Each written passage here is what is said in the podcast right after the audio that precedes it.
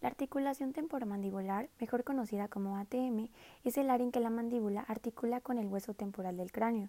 Se considera una articulación ganglio-arterial debido a que permite el movimiento de bisagra y el de deslizamiento. La ATM está dentro de las articulaciones compuestas debido a que cuenta con tres huesos.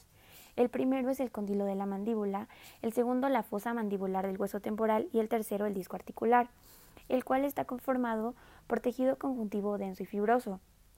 Sin embargo, no tiene fibras nerviosas o vasos sanguíneos. Por la parte posterior se encuentra unida una región de tejido conjuntivo laxo, vascularizado e inervado, que se conoce como tejido retrodiscal. La ATM se encuentra dividida en dos cavidades. La superior está delimitada por la fosa mandibular y la parte superior del disco, mientras que la cavidad inferior se delimita por el cóndilo de la mandíbula y la parte inferior del disco. Ambas cavidades se encuentran rodeadas por un recubrimiento sinovial.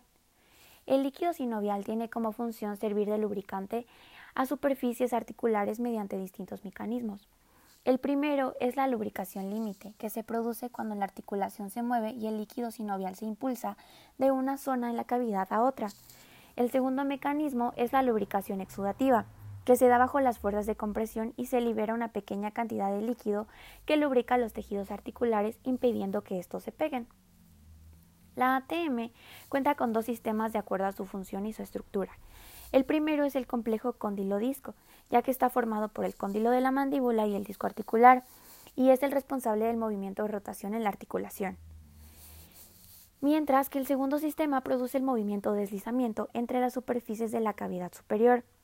Permite el movimiento de traslación que se da cuando la mandíbula se desplaza hacia adelante. Ninguno de estos sistemas cuentan con fijación ni con unión estructural.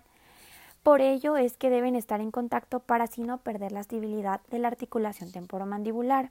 De igual manera, los músculos tienen gran influencia para mantener esta estabilidad.